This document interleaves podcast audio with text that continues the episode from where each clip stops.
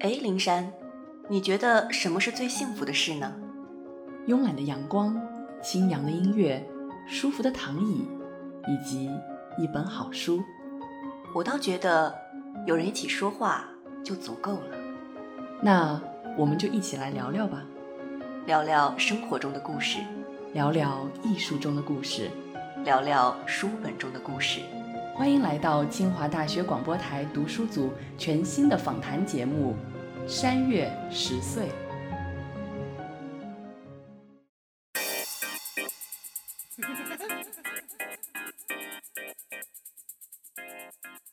各位听众朋友，大家好，欢迎大家来到新一期的《山月十岁》，我是蒋灵山，我是唐林月，我是东东，我是超超。那么，继上一次我们聊过。快问快答之后呢，我们毕业季的新一个话题就是行走中的大众点评。大家听到大众点评，可能想到的都是吃的。那今天我们可能最开始就想跟大家聊一聊五道口的各种各样的吃的东西。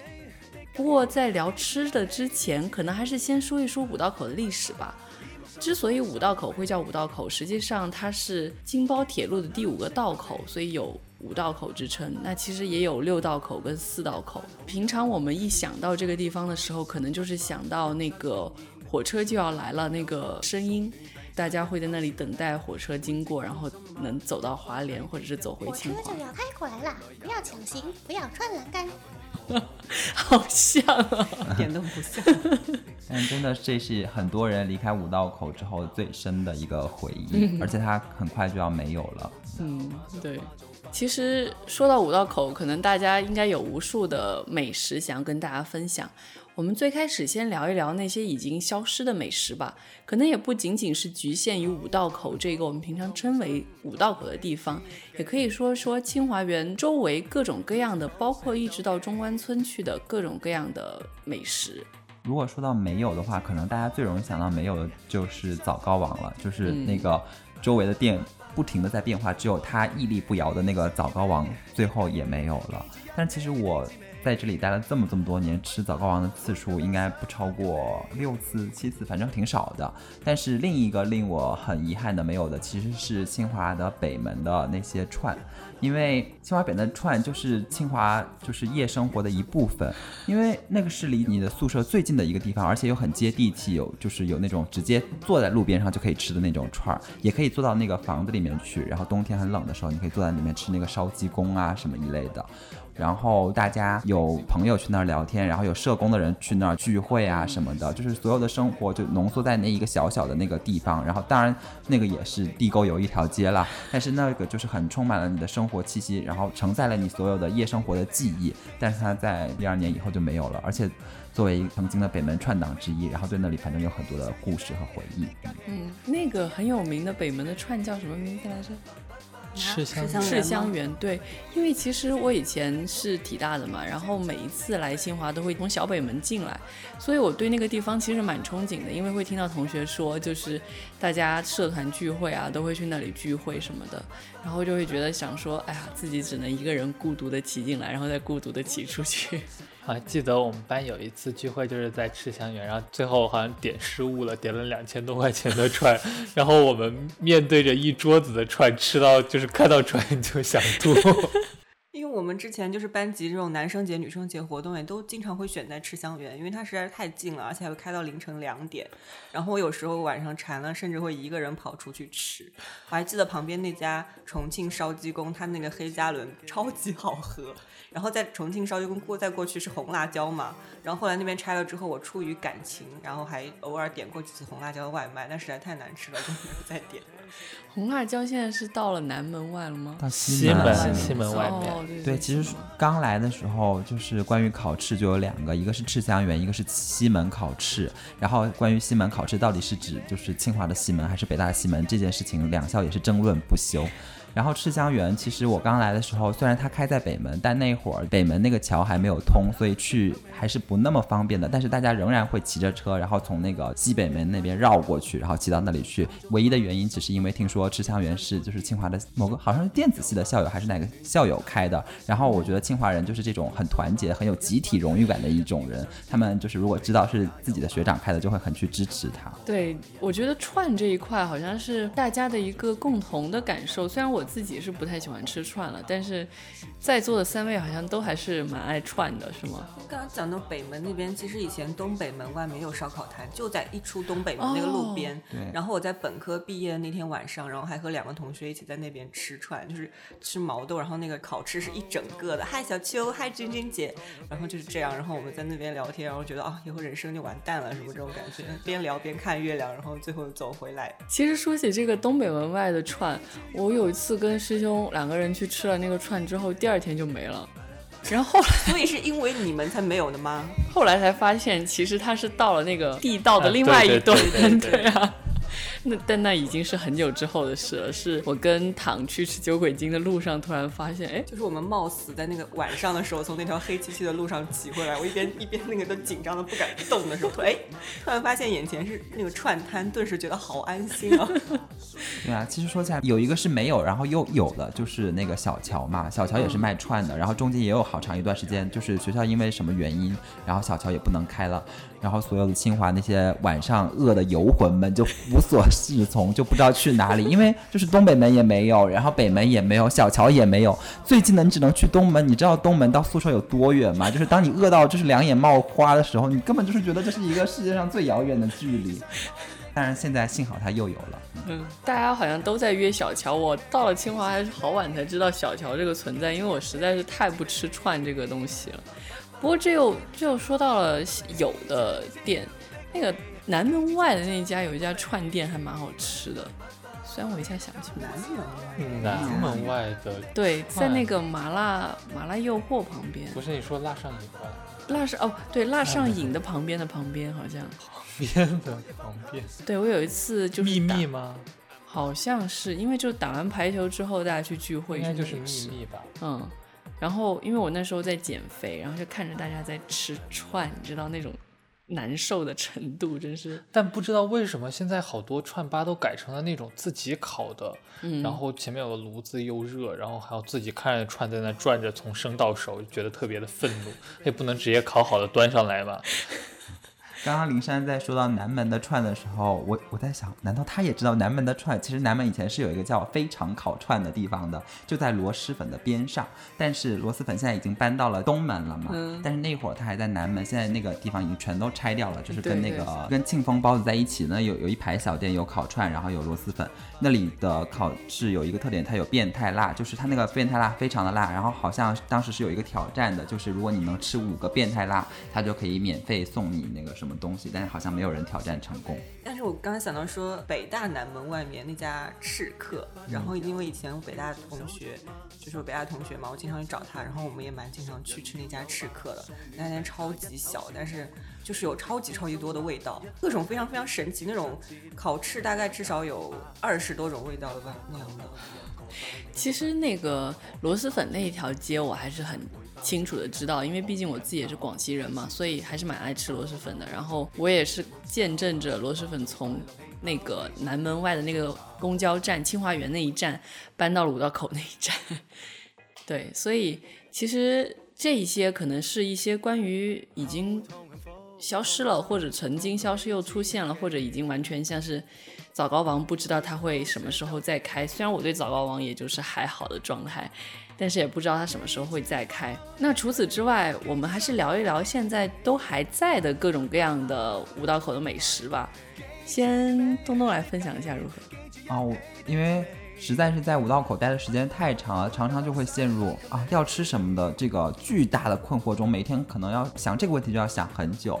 但是如果好久好久，比如说过年回家离开了五道口，然后就会突然想要吃五道口的什么东西的时候，那个时候就可以想出一些来。比如说我有时候会想吃五道口，因为有很多很多的韩国菜嘛，因为五道口是北京韩国人聚居最多的一个地方之一，然后。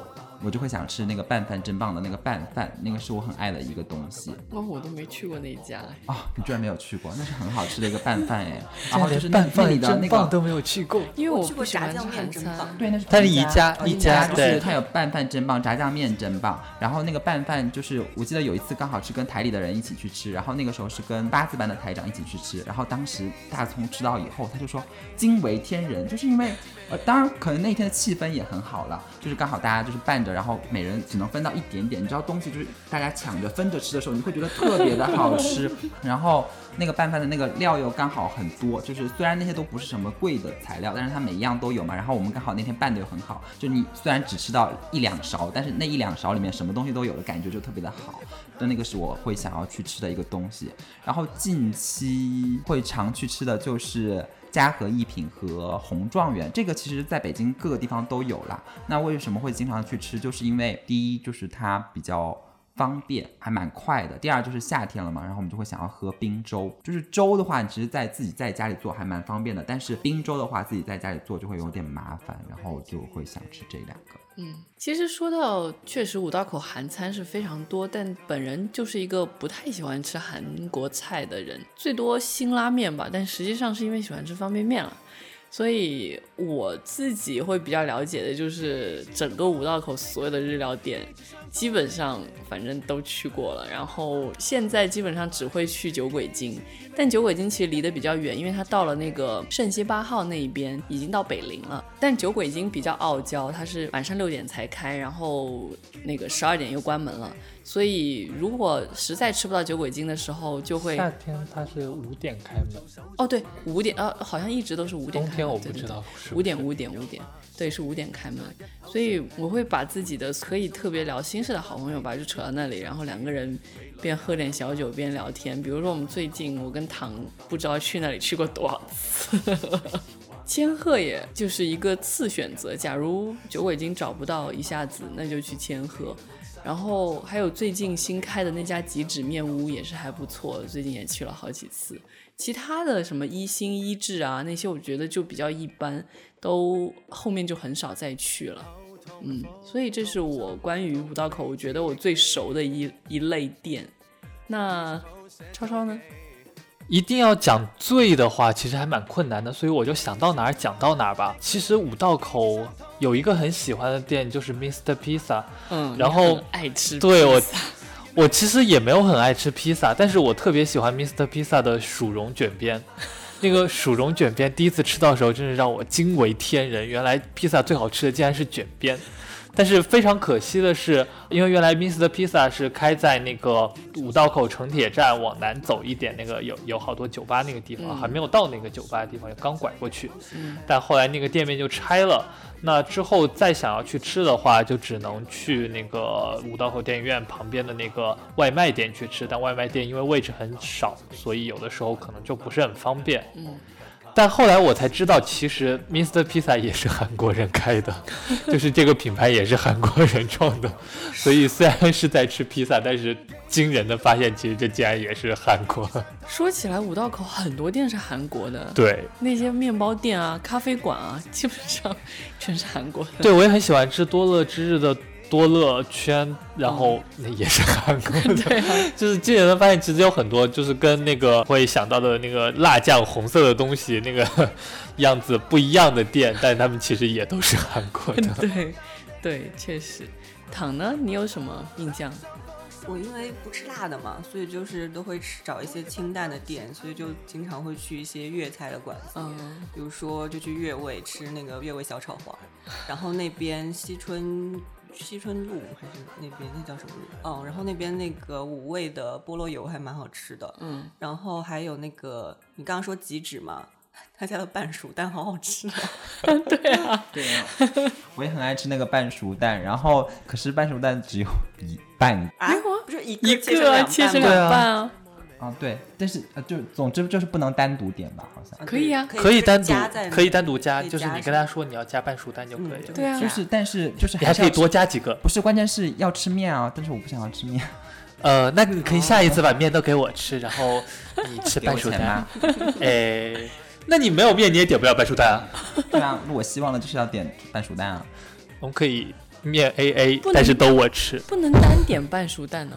是夹在里面的。哦，我觉得你跟他磨一磨，他应该也会给你端一个半熟蛋但。是你应该不能说我直接坐进去就说我只要一个半熟蛋，你可以坐进去说我要五个半熟蛋。应该是可以。但是五个又太多了，就是我就不想吃面，然后就想吃那个半熟蛋，你知道吗？哪那么多事？哎，其实刚刚刚刚说到那个粤菜，其实我最开始的时候还蛮喜欢去日昌的，在日昌刚开的时候，然后那时候排队排的真的是疯狂，但是我仍然愿意等在那里去吃日昌。后来不知道是哪个时候为一个契机，就再也不喜欢去吃日昌了。但因为其实感觉每次去日昌吃的都会是那一样的东东西，对，西那个包鸡翅那个。什么纸包鸡纸包鸡，对，纸包鸡。但是你这样说的话，你去五味老广东或者粤味餐饮也经常点的是差不多的东西啊。但可能去日昌就是真的是一样了，就是一上去点啊、一个水果捞，一个杨枝甘露，一个纸包鸡，就是每次都是这样的开头。吧？那个我觉得现在觉得最好吃的就是水果捞。对于一个饮料爱好者我来说，就是水果捞和杨枝甘露啊，那我就愿意去啊。只要人不多的话，然后还有最近经常点一家粤菜的外卖，香肠公主。真的很好吃，我那天偷吃了一下。说起来我都还没有点过，哎，还有那个蒜香哇什么鸡腿叉烧饭之类的，天哪哪！你知道，对于一个桂林人来说，我们那边从来都不叫河粉，叫河粉，我们叫切粉了。就是你很难在北京吃到切粉这个存在。那你唯一能吃到切粉的地方，基本上就是粤菜馆干炒牛河。哦，或者是越南菜馆，像我们吃的那个河内黄牛。啊，对那样的地方你才能吃到切粉，然后就觉得哦，每次吃到切粉，然后再加上叉烧，简直了，你知道，就是因为老家就很喜欢吃这两样东西合在一起，所以真的很爽。那说起来，这都是很刚刚躺突然提到说五道口的辣的味道，你们有什么印象？其实五道口辣的倒也蛮多的，但是我发现火锅类的东西，就是现在慢慢的变得不那么多了，感觉。就是以前的话有那个 T 六嘛，但是 T 六又重新开张了啦，但是重新开张以后，不知道为什么就生意变得很差了。嗯然后以前还有陈阿婆，就是有鱼火锅，然后也没有了，然后现在就变成了辣府，不过我觉得辣府也还好，然后还有那个叫什么纯辣号，但是总之就是没有一个怎么说，就是非连锁的那种火锅店。那个王庄路那以前有一个豆浆鱼火锅，然后那个也挺好吃的，而且那的就是豆浆鱼火锅又很便宜，还有无限量的西瓜。还有番茄味吧？那个对有番茄味的对对对但是现在也没有了。对，现在也没有了。哦，一说起来，王庄路上也有一个我们以前很常去吃的日料店，叫寿司道场。后来有一次莫名其妙，他们就提价了，提价了之后就觉得贵的夸张到我觉得没有到那个味道，然后他又到了那个价格。我还记得有一次好像跟躺去到那里了，坐下来了又走了，是我跟你吗？不是，那可能说你跟谁？就可能是某一个另外一个同学吧，就是因为我很喜欢吃他们的咖喱乌冬面，我觉得那个浓郁的味道真的很合适。哦，我超喜欢自己弄的咖喱乌冬面的。我觉得一般的做的咖喱乌冬面没有辣味，我喜欢有辣味的咖喱乌冬。哦，哎，那样应该确实很好吃。哎，其实说回辣的话，除了火锅之外，还有菜。我以前大学的时候很常去苏式酒楼，因为我玩的特别好的一个同学在北语，然后我们会觉得，哎，苏式酒楼那些小点心其实还不错。哦，我就觉得很遗憾，就是直到现在苏式酒楼终于不在了，我却还没有去过苏式酒楼明明就是路过它的次数你 那么们从来都没有，去过吗？没有啊，从来我只我我在这里待了这么多年，只去过一次，那次还是别人要请我吃饭，否则的话我自己是不会想到选择它的，因为我觉得它的位置很尴尬。对，就不知道为什么，就是你从那走过，完全不会想要考虑它作为你的它就是一选项。家路过的店，主要是因为它周边都是卖什么包子啊、卖枣糕啊、卖什么臭豆腐啊那种，就是卖那种拎走的食物，你就不会想要坐进去那里吃。可是我觉得里面的那些什么，就是豆豉排骨啊，还有什么我都不知道它里面是什么样子。还有一些四川的那种面食啊，我觉得都很都还不错。因为我另外想说就是姑姑宴，啊，姑姑宴，你刚才说到四川点心，让我想到对，但是姑姑宴比苏式酒楼要贵我没有去过苏式酒，但苏式酒看起来应该不像很贵的样子。哦。还有就是那个华联底下的乐食派的麻辣麻辣香锅香，锅吗？我从来不会想要在学校外面吃麻辣哦，香对啊，你们就觉得跑到学校外了还学校外面的麻辣香锅有一个老车记的那个有一个红薯丸子特别好吃，就是特别的软，然后又内馅儿是甜的，然后在辣的东西里面就显得特别的好吃。可是学校没有这个东西。嗯，我觉得老车机太贵了，乐视派就是比较便宜。然后我大学也不是清华的，当然享受不了你们的麻辣香锅。虽然也有同学就是来蹭饭的时候会和同学吃麻辣香锅，但啊、是其实说到清华的食堂，还是有一些东西值得怀念。清芬吗？对啊，就是清芬的那清个，分的麻辣烫，还有那个鸡蛋灌灌饼没了。酸辣粉。对啊，所以清分的麻辣烫就是我的在不知道吃什么东西的时候就会去吃的那一样东西哎，西。清现分麻辣烫的那个孜然罐总是咬起来特别费劲，麻辣烫有啊。我前那个麻辣烫跟以前段时间现在已经不是现在已经不是当初的清芬了。对啊，还有清芬的包子跟麻辣香锅，我还是包子我没吃过，但麻辣香锅我还是吃包子过。其实就是普通啊，但我是因为其他食堂包子太难吃。主要是因为我本身就讨厌吃包子，对，丁香的包子我还不错。就是所有的包子对我来说都是一样的。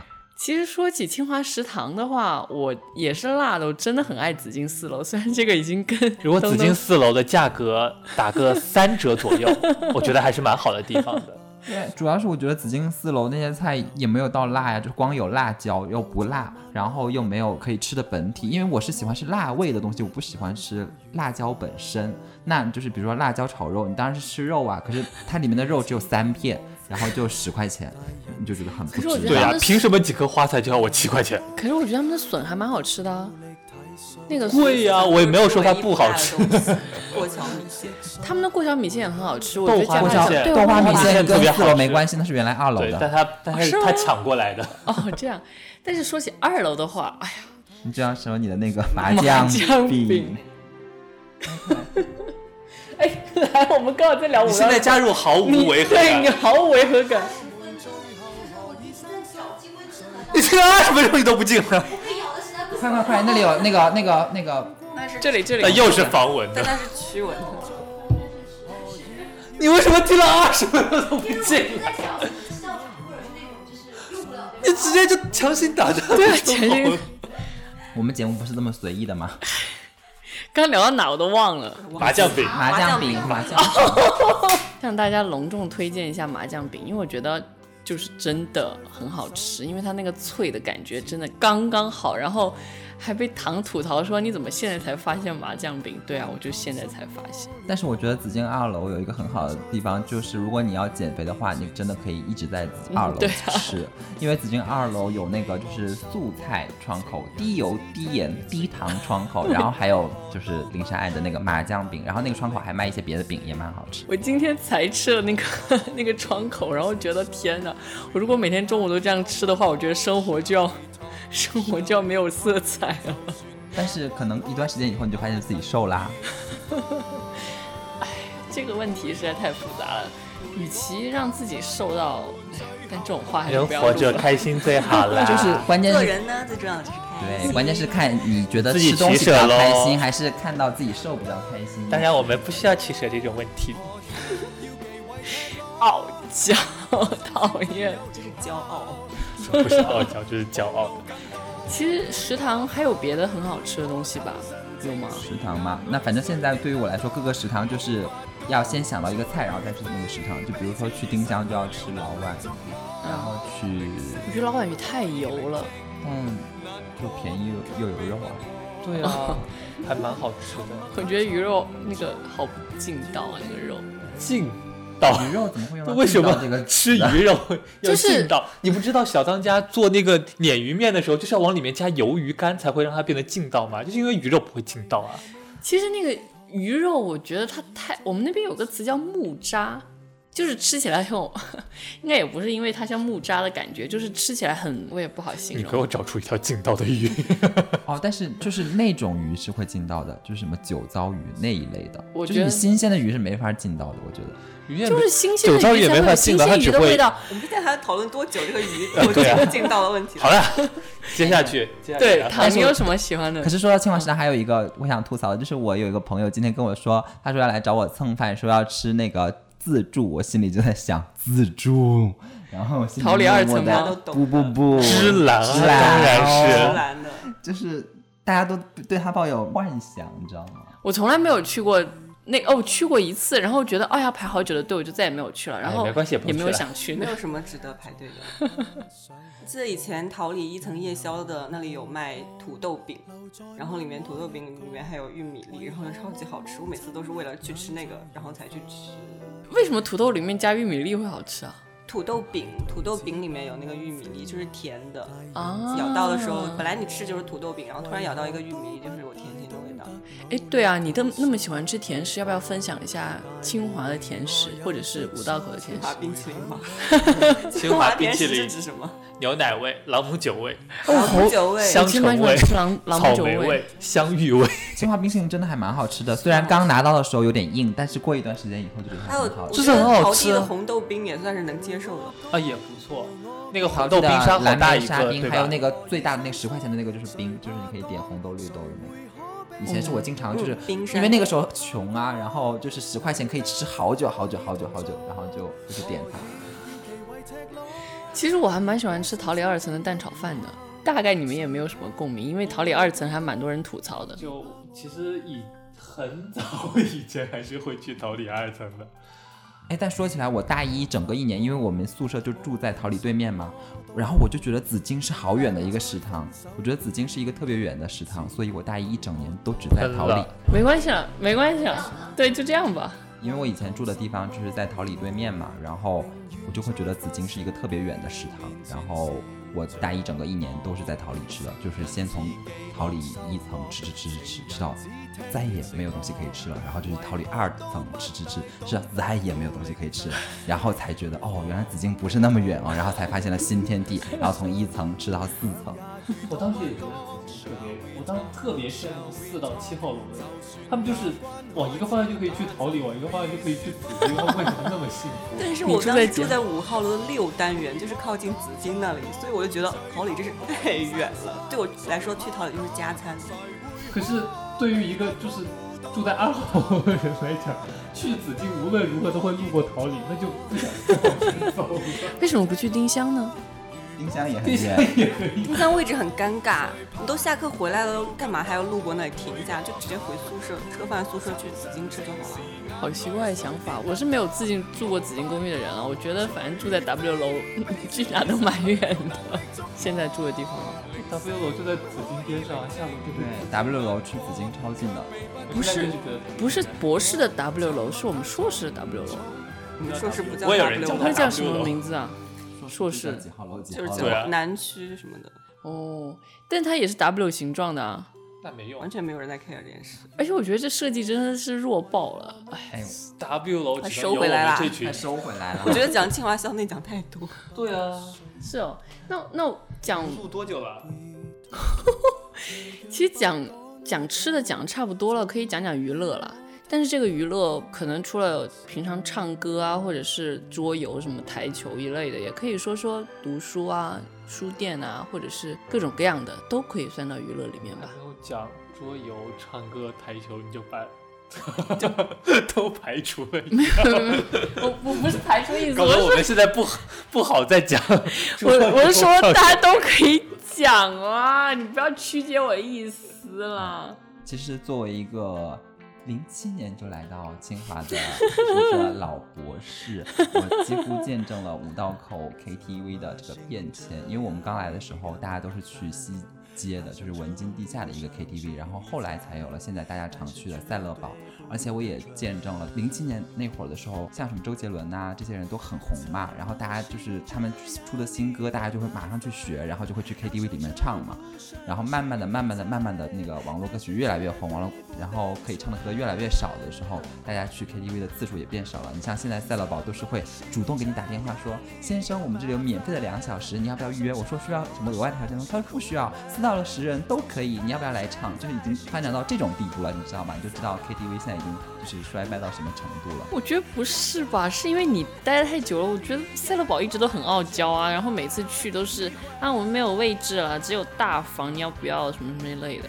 没有，但是现在真的就是 KTV 业整个的发展就走大下坡，因为大家就是或者有了别的娱乐方式，或者就是一主要我觉得还是跟零七年我刚来的时候那会儿，大家比如说周末如果有什么活动的话，大家就会去考虑去唱歌，很少会考虑去看电影。但是现在大家已经普遍了，就会变成说，哎，我们要不要去看个电影？然后而不会变成，哎，我们要不要去唱个歌？这就是大家娱乐方式的一个变化了。对于我来说，我有很强的这个感受。嗯我觉得人与人之间有差别了，因为有些人就是不喜欢唱歌，那你要逼着他去 KTV，那也比较纠结啊。那看电影就是喜闻乐见，大家每个人都可以做。话大的不是一个点。吗？他是说现在以前大家会去唱歌，现在娱乐方式有可能有变多元，大家有人会选择去看电影。嗯，这不是说喜不喜欢唱歌这回事。哦，就是你是不是要强行反驳我？对啊，因为我你刚才一对话，我想到东东在接受《快问快答》里面吐槽过的事情，好吧，不行、啊，就是要强行总结出来他的点。因为我只是我只是突然想到，趋势，然后你就硬要说。因为我不觉得是大趋势啊，就是仍然很多 KTV 店啊，然后喜欢唱 KTV 的人仍然会去唱 KTV 啊。我只想告诉你的行业是什么。嗯，好了。所以呢，不光呆 滞，电影你要打完了吗？胜负已经决出了。好啦，嗯，KTV 店我以前经常去文京哎，说不定零九年的时候去文京还会遇到东东，虽然互相之间也不认识。对啊，然后没有就会就一个想，啊怎么遇见这么美的人？然后多年以后再遇到你，东东，哎，当初我是不是在哪里遇见过你？好老套。好老套啊！但是娱乐方式就除了刚刚说的 KTV，然后就是后来就会去玩桌游，什么密室逃脱什么的。嗯我觉得五道口的，我去过几个密室逃脱，应该那个叫什么逃立方吧，那个还不错，其他几个都很差，就设计的那个密室完全没有逻辑性可言。我反正玩密室逃脱永远都是逃不脱的那种人。大家逃脱了就逃脱了。对，我每次都是撞大运的那种，就误打误撞。唯一一次玩逃脱还是在国贸的那一次，它全是关于文学的，你知道吗？我，对啊，然后我居然就解出了很多谜题，我觉得哇，我好厉害！第一次觉得我居然玩逃脱可以真的逃。但说到这个，虽然我对陶立方很在，但是我记得它里面有一个密码是那个 DNA，嗯然后它是要就是对着那个密码锁你念出那个答案的。然后我念了好多好多好多好多遍，都让我怀疑人生了，那个门还是没有开。然后我就觉得我是检测什么？你要说脱氧核糖核苷酸，然后我换着说脱氧核糖核苷酸 DNA，然后我就已经听到外面的人不停的在笑了，但是那个门就是没有开。然后呢，后来突然一下它就开了，我就怀疑我的人生了。所以就是有时候这个是不是你说的太快了？为什么感觉我对这个情节我也有印象，是你跟我一起去的吧？是吧？是对着门不停的说这个，感觉特别蠢。但是后来莫名其妙就开了，可能总之就是他们设计的那个装置有一些东西检测的不是很好。说不定是外面的人看不下去了。实验室去玩的那一次，对对，就是那一次。我只记得在水幕那个里面，最早的有一个红色的房间，就整个房间是红的，然后外面客厅整个房间是蓝色的。我最怕那种红色，就是整个有灯光这样一种房间，然后进去之后眼睛都不敢睁，就整个全程都是靠队友出来的。这个密室逃脱其实是近几年才火起来的一个活动吧，与密室逃脱几乎是同时吧，桌游也很火。桌游早一点吧很早啊，桌游很早呀。但其实说到桌游，刚来的时候，我们其实本科的时候就会在那个中厅打桌游，因为本科的时候你晚上熄了灯，然后可能电脑也撑不了特别久，一个非常好的娱乐项目，大家一起围在那打三国杀。然后所以之后就是慢慢的也是聚会的时候，有时候就会去周边的桌游吧去玩儿。那去的最多的应该就是一客馆了。然后那个还还是蛮有名的一个桌游吧，然后它本身也会有那个正版桌游的很多代理的版权，嗯，对，然后他那边那边开的人也很喜欢桌游，然后他们也会时不时地给你介绍一些新的游戏。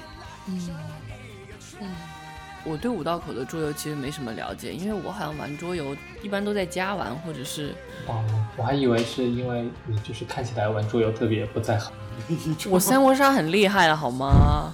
哦，哦，哦，但是说到其实娱乐方式，五道口还有蛮多可以去逛的书店的，嗯，像万盛啊，然后还有那个，但我没有去过豆瓣书店，你们去过吗？去看过一下。去过一两次，但是它就是那种，我就是我去了之后才知道，但是你要我描述它在哪里，我永远都不知道 它在哪的那种书店。啊对对对，然后但是万盛我还蛮常去的我，明天还要去帮我导师买书。万盛可能是最好的，应该说在五道口这一带。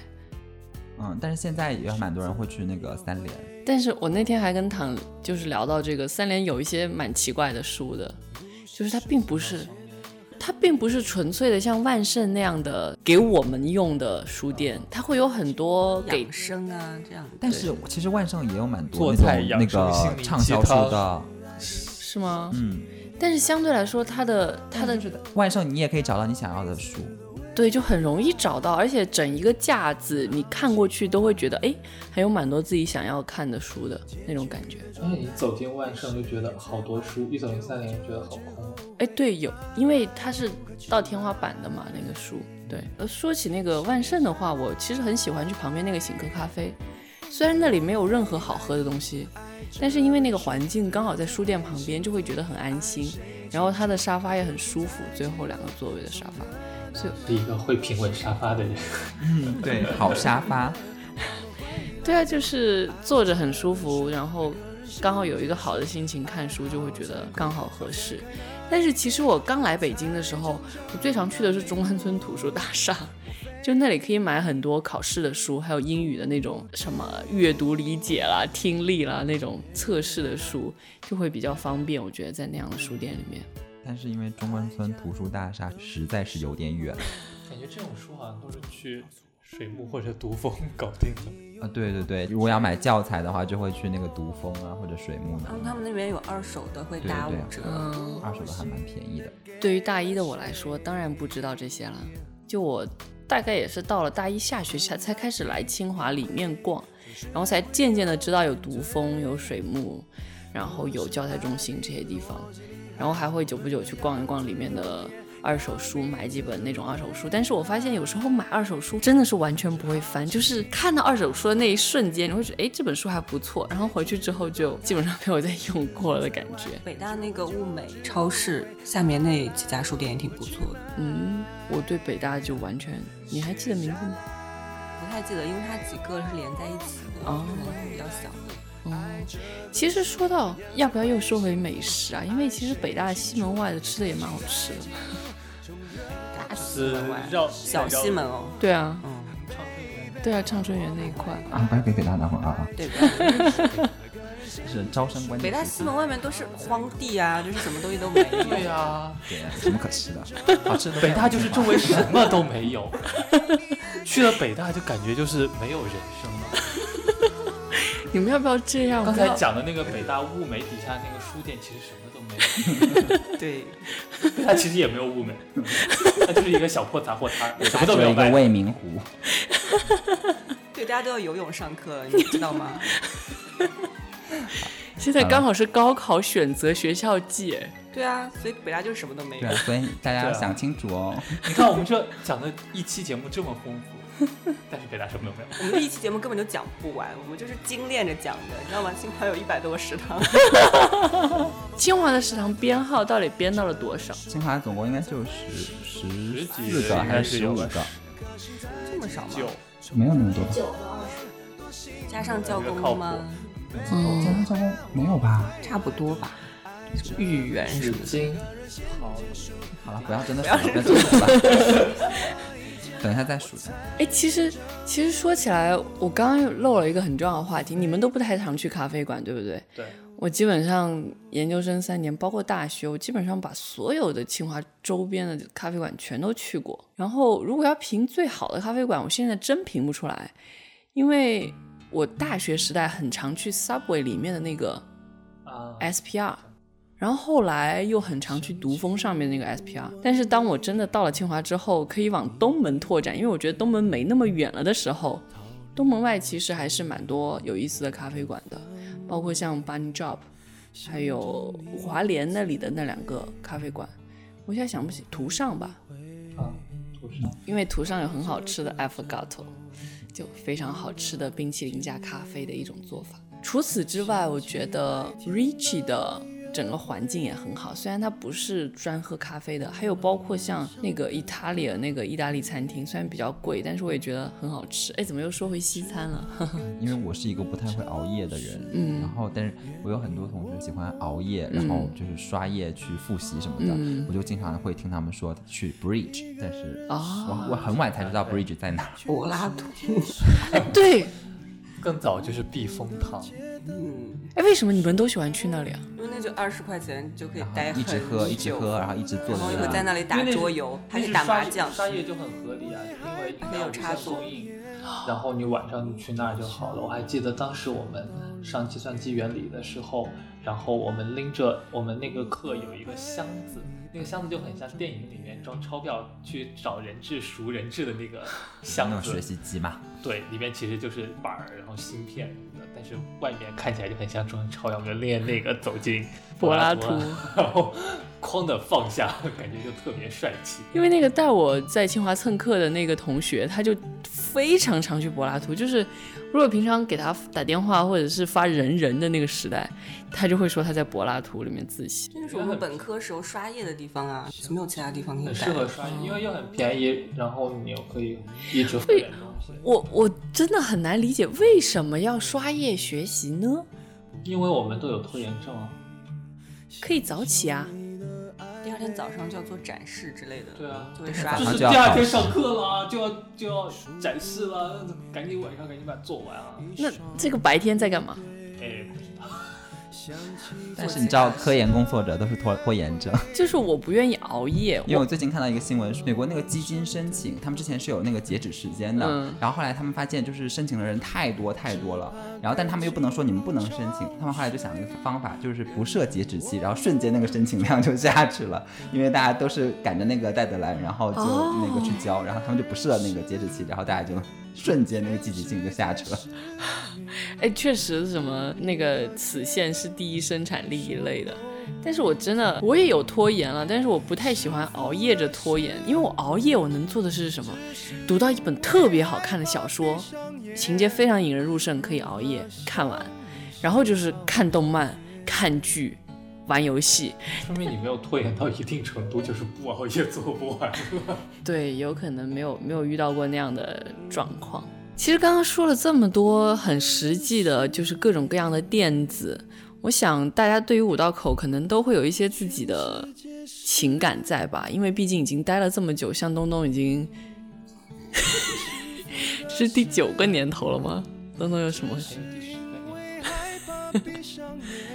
其实以前我在写那个校庆的生活稿的时候就写过，嗯，就是我觉得五道口是一个很神奇的地方，就是这里很有生活的气息。但是像比如说宁山啊，刚刚介绍这里有很多的书店，五道口附近有很多的学校嘛，嗯你会在这里看到有很多的年轻人，然后大家可能讨论的都是一些很理想化的东西，但是。你吃的又是那种很生活化的那种食物，然后很可能很有食品安全问题的那些东西了。而且每一次骑车从外面回到学校的时候，你就会觉得进入了一个安全的这个保护罩，瞬间你会觉得那个气温都降了好多度。清华或者说至少对我来说，清华就是一个这样的地方，它把你你保护在这里面，然后让你跟外面的纷争自然的隔绝开来了，同时又让你接触到外面日新月异的那种科技的信息。你像其实因为清华东门有很多科技公司嘛，像以前谷歌还在，当然现在可能谷歌还保留了一个残余小分队在这里，但是就是大部大部队已经撤走了，但是这里仍然是各种各样的就是科技公司，就是不是残余小分队是吗？对是研发团队吗？对，所有的研究工作都在啊，都没有撤过，只是业务撤而已。对啊，但是他之后不是要把总部搬到上海去吗？就是中国短时区的间。内其实不会搬。Anyway，反正就是感受到，就是这些日新月异的科技也在你身边嘛，然后我就会觉得这里是一个很奇妙的地方。而有很多人会说五道口是宇宙的中心，这个原因是因为这里曾经燃烧过你的青春，燃烧过你青春的地方，对你来说就是你的宇宙的中心。那我觉得这个观点还蛮有趣的，就是确实是你的一段青春和你就是交织而过的这些人的青春都在这里，然后在这里发生，然后你的情感的故事、你的学业，然后你人生的很多的重大的变化都在这里发生，你自然的会对这里的那些食物、那些就是娱乐相关的东西都很有感情。可能很多的人来了之后，他们会打开手机的那个大众点评，然后然后看大家对这个餐馆有什么看法。可能像我们今天推荐的，说这个好吃那个好吃，可能很多人吃了以后会觉得不过是这样而已。可是对我们来说，就是一份因为你每一天都在吃的东西。然后如果等到你有一天离开这里，你可能最后回来的时候，你就会怀念它，你就会想念那个味道。就像你现在离开家乡了以后，你会怀念你妈妈做的那个东西的味道。那对于我来说，虽然我现在还没有离开五道口，但是我可以感受到，如果我离开五道口，我会对这里的这一切是多么的怀念。嗯，其实刚刚说到清华园是一个保护壳，我也有这种感觉，就是有时候在上下班的时候，你看到五道口堵成那个样子，然后你突然间进到清华校园里面来。你就会觉得哇，真的像是两个世界的感觉。而且说起来，确实清华园可能包括五道口有很多的店面都有很多回忆，那些回忆可能是属于你们两个人的，或者是属于那一帮人的，那是特定的人群。然后你可能每每走到某一个地方的时候，你就会想起那个瞬间。我觉得这种感觉真的是可能是一生都会觉得很重要的一些回忆。超超呢？你有什么感觉？可能在我看来，我觉得五道口是，呃，清华园这个学校这个园子的一个完美的延展。嗯，就像刚才灵珊说到，就是五道口熙熙攘攘，然后你再骑几步进入校园里面，就会发现好像两个世界一般。但同时在另一方面，这两个世界中间又过渡的如此自然。嗯，实际上行走在五道口，你会发现就是好多。可能同样觉得感觉和你自己很相似的人行走在这个位置，然后这熙熙攘攘的人让你其实不觉得很陌生。然后包括在五道口这找个地方吃饭，在五道口这路边走，找个地方买东西或者停一下车，就是一切就是感觉没有，并没有完全的和学校脱节。比如我就会觉得，呃，在五道口这儿，其实车停在路边还比较安心的。也没有发生过被盗的，真的假的？我停在北大的门口就被盗了。可是我在艺术莲花已经被偷过两次了。好吧，但反正就是学校，它就是一个怎么讲，可能稍微封闭一点的一个小世界。嗯，那五道口就是这个小世界往外面的世界的一个延伸的过渡的地方，而且很妙的是，一方面它直接过渡到了一个非常繁华的地方。而另一方面，它又保留了很多你感觉到熟悉的这种地方，嗯，这一点让我觉得非常的舒服。五道口这个地方让我觉得，然后你走在这个地方可以看到，就是这儿可能每一个位置都会直接的关系上你回忆中的某一个片段和你回忆中的某一些人，嗯。在这儿发生的所有的事情，你可能看到那个位置就会突然的回忆起来，这种感觉就像这个是你长久生活的家的一部分一样。嗯，其实你说到熙熙攘攘人群的时候，我突然想起了我之前的一个回忆。就有一天早上大概九点的时候，去五道口地铁站把车给取回来的时候，我就逆着那些上班的人群在走，然后我在听我们的三月十岁。会觉得那感觉真是觉得恍如隔世，你就觉得我一直在笑，我一直在就是傻笑，然后旁边的人都是面无表情的走过我，你知道那种？在心里面觉得你神经病。嗯，对，有可能是啊，但是你还是会觉得我们是上学的人，他们是上班的人，又有一些不一样。但是确实，我觉得刚刚超超说的很好。大概五道口确实是一个延展。通过五道口，清华的学生大概能看到，假如他们上班了之后会是一个什么样的感觉？可能就是这样的一种感觉，就是你可以想象到你未来的样子，嗯，但是又不会让你觉得那么的陌生或者那么的不同。嗯嗯。那躺呢？其实我是一个就是经常迷路，然后非常非常不认路的人，基本上就是超过五道口这个范围，这个旁边路我基本上都不认识。就连王庄路那条路，我都是认了很久才记得那家火炉火到底在哪儿。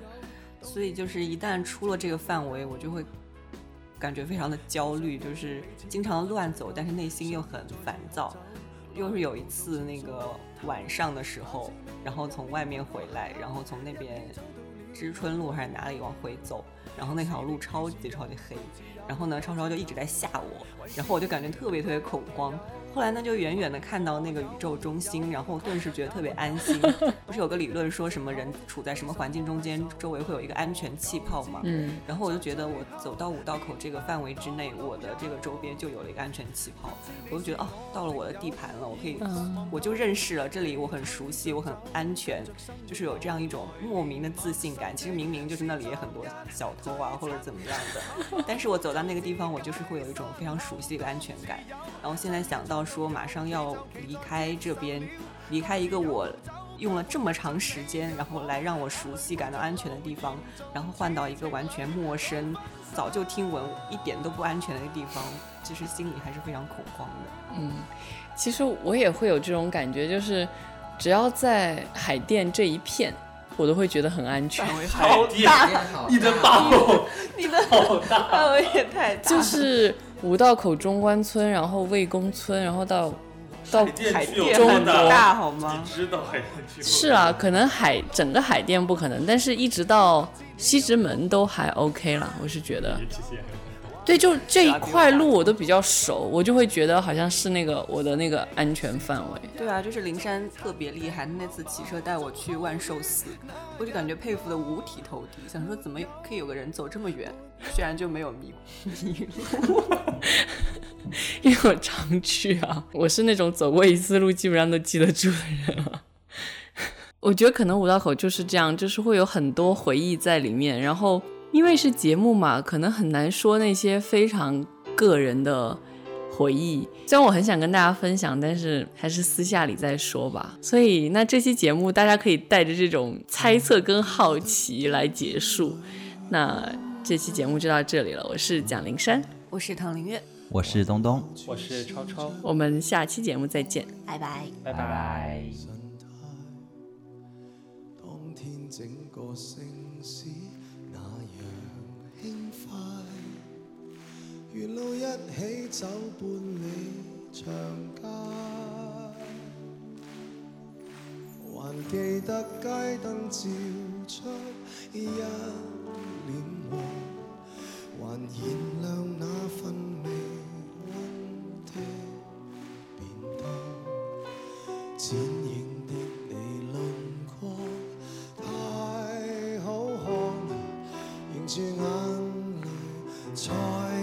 敢細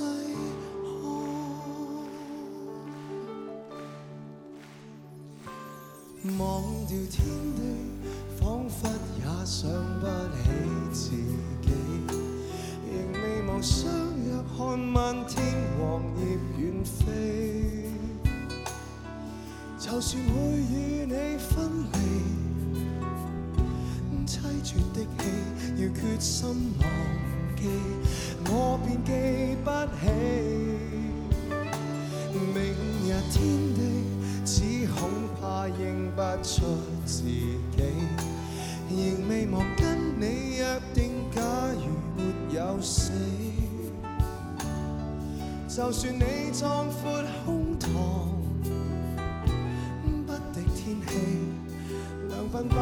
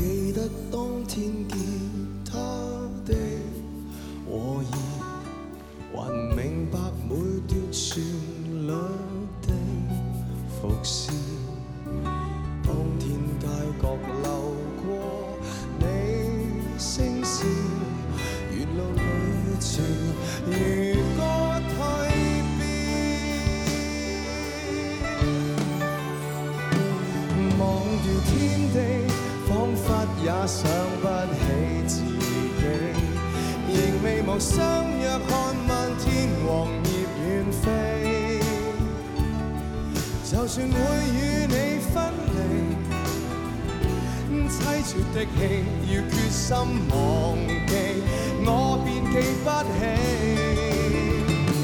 明日天地，只恐怕認不出自己，仍未忘跟你約定，假如沒有死。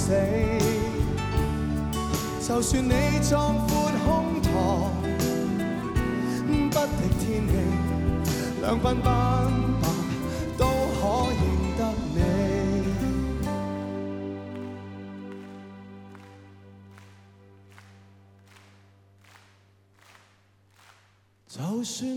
壮阔胸膛